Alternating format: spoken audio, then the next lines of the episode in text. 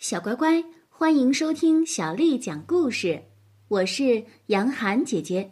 今天，杨涵姐姐继续为你讲的是《无敌钥匙奶奶》系列故事的第五册《钥匙奶奶去美国》。作者是来自日本的手岛优介、冈本萨子，是由郑征京为我们翻译的。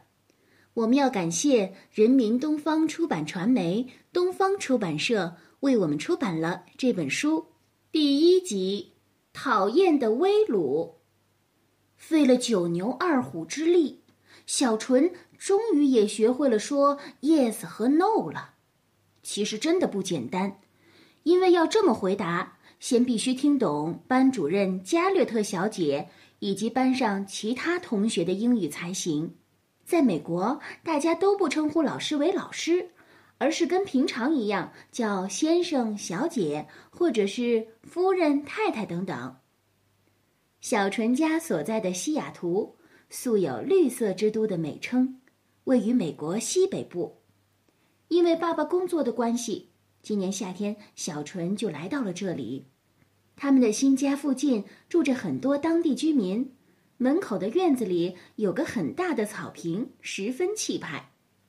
可是对于小纯来说，期待已久的美国生活，并没有想象中那么美好。早上吃过吐司和熏肉之后，妈妈对小纯说：“对不起啊，宝贝，今天明明是你的生日，可是我们都不能陪你，因为爸爸公司有个很重要的客人。”我们要开派对招待他，晚上十一二点的样子才会回来。你要是觉得一个人很无聊，就去找清水玩吧。小纯不耐烦的回答说：“我就一个人待着吧，明天早上要去上日语学校，我还有很多作业没有做呢。”自从来到美国之后，妈妈不是去做志愿者教别人日语，就是陪日本来的客人去旧金山游玩，基本上。都是把小纯一个人放在家里。小纯，钥匙带了吧？哦，对了，还有便当，里面有三明治和苹果。小纯，快点儿，校车就要来了。小纯从妈妈手里接过便当盒，一旁的爸爸说：“小纯呀，到时候让妈妈给你做很多好吃的，好不好？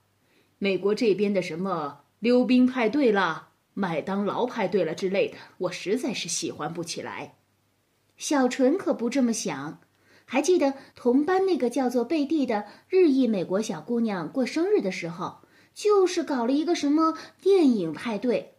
他们家就住在隔壁的隔壁，所以小纯也被邀请参加了。那天，他爸爸以及贝蒂的美国妈妈就带了大概八个小朋友去看科幻片。小纯觉得，比起一心扑在工作上的自家老爸，美国人显然更会疼孩子，因为他们会带孩子去溜冰、看电影什么的。我走了，小纯拿着便当盒跑出了家门。十二月的刺骨寒风让他不由自主的打了个寒战。Good morning，贝蒂两手空空的从草坪对面跑了过来，跟他打招呼。他的教科书就放在学校的柜子里，没有带回来。用的铅笔也是学校发的。午饭基本上就在食堂里买汉堡包或者三明治解决。小纯，你那本日语童话书，如果芬迪还给你了，就再借给我一次吧，我还想看一遍。虽然那是自己从日本带过来，一直很宝贝的童话书。小纯还是毫不犹豫地用英语回答道：“Yes。”因为贝蒂会说一点日语，虽然结结巴巴的，也足够成为小纯最依赖的伙伴了。校车来了，很大很气派的一辆车子，是市政府负责运营的。他会把小孩子送到市内的卡奇可小学去。一想到威鲁也可能在上面。小纯就有点不开心了。威鲁是他们同班同学，是个黑色皮肤的小男孩。就是他，有一次把妈妈给自己买的十二种颜色的蜡笔都拿走了。哇吼，好漂亮的蜡笔呀！用学校的不就好了吗？既然这样，就都给我吧。他就这样不由分说的把自己的蜡笔抢走了。后来有一次在图书馆安排大家看书的时候，加略特小姐吩咐：“接下来是读书的时间，完了之后会请大家发表感想。有谁觉得自己不能静下心来读书的吗？请举手。”我，威鲁马上就举起手来。好，那威鲁就在旁边做自己喜欢的事吧。听到老师这么说，威鲁高兴地拿出了图画纸和蜡笔，一个人自得其乐地画起来。总而言之，对这个威鲁，小纯就是喜欢不起来。一想到他，小纯连学都不想去上了。美国的学校周末都是放假的，所以每个星期六，小纯都会去教会开办的日语学校补习。要是日语学校每天都上课就好了，小纯常常这样想。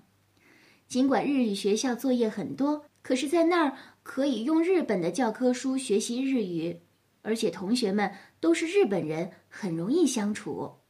尽管里面也有小孩子整天吃汉堡。已经忘了米饭的滋味，只会说英语了。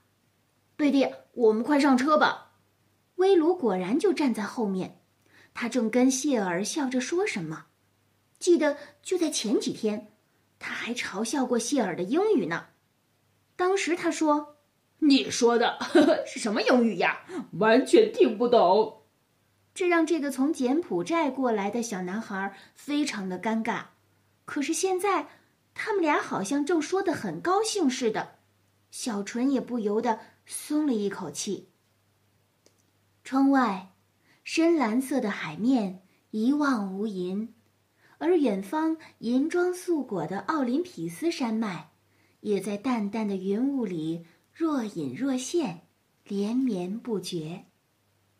小乖乖，今天的故事就为你讲到这儿了。如果你想听到更多的，中文或者是英文的原版故事，欢迎添加小丽的微信公众号“爱读童书妈妈小丽”。接下来我要为你读的是魏晋南北朝诗人曹植写的七步诗。七步诗，魏晋南北朝，曹植。煮豆燃豆萁。豆在釜中泣，本是同根生，相煎何太急。煮豆燃豆萁，豆在釜中泣，本是同根生，相煎何太急。煮豆燃豆萁，豆在釜中泣，本是同根生，相煎何太急。小乖乖，晚安。